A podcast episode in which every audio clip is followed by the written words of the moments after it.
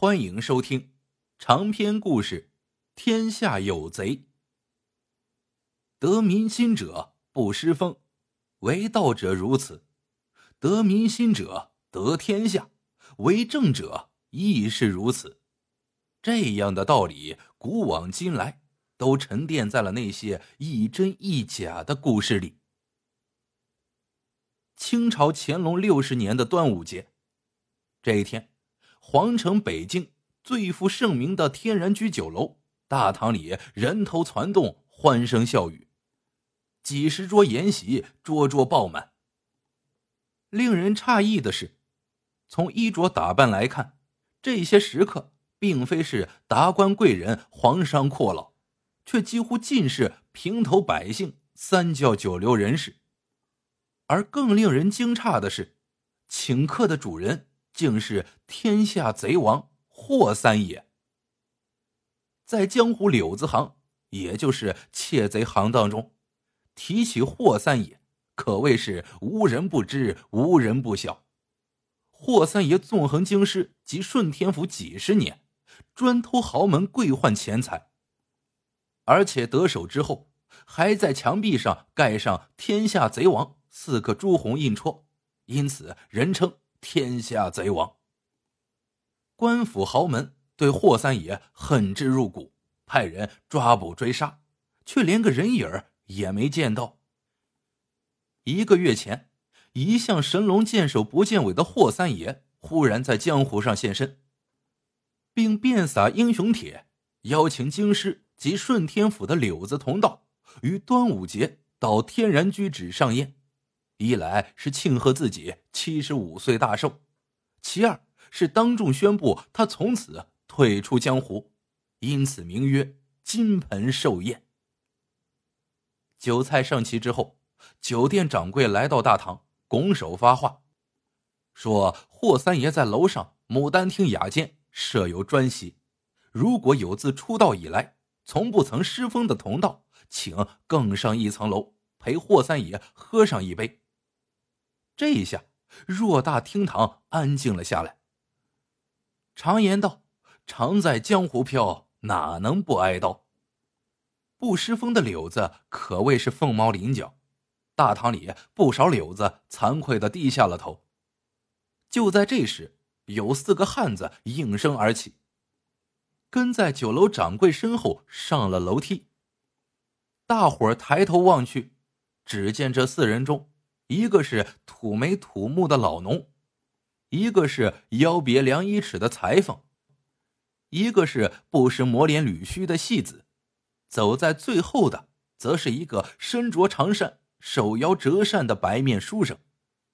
乍一看，这四个人没有一个像窃贼，但谁也想不到，他们不但是窃贼，而且是从未失过风的盗窃高手。真是人不可貌相，海水不可斗量。四个人来到牡丹厅，只见一张堆满山珍海味、琥珀玉叶的大圆桌前，端坐着一位白眉长须的老人。他身板挺直，双目炯炯，颇有几分不怒自威的王者风范。不用说，他就是天下贼王霍三爷。令人吃惊的是。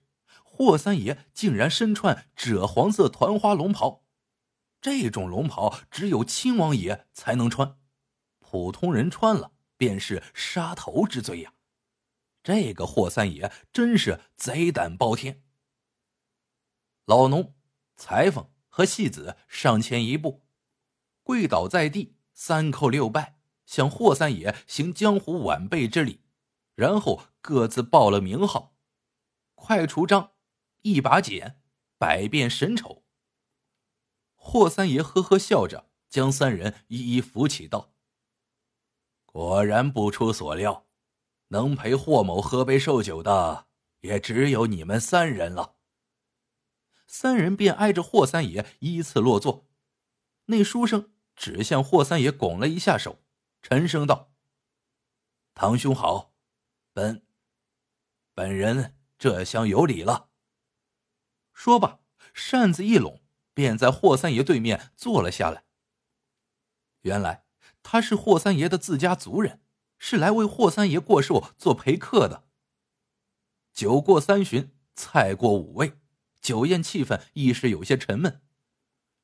霍三爷屡屡长吁道：“多谢诸位为霍某祝寿，只是酒宴不可不热闹。”说着，他像变戏法似的拿出一个比鼻烟壶大不了多少的细颈白玉酒壶来，酒壶的一侧浮凸着“三杯美”三个大字，另一侧只有一个鲜红的“玉”字，原来竟是宫中的御酒。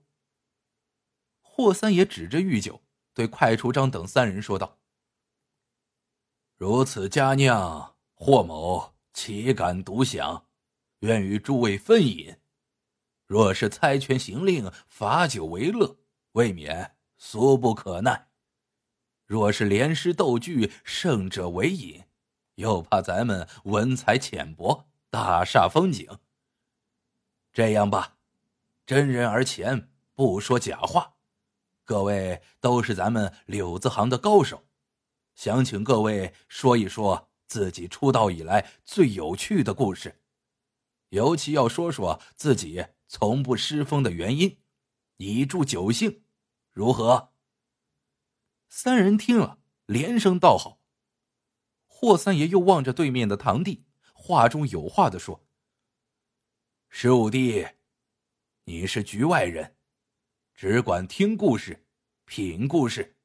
若是你认为谁的故事讲得好，就给他斟上一杯御酒，如何？书生也点了点头。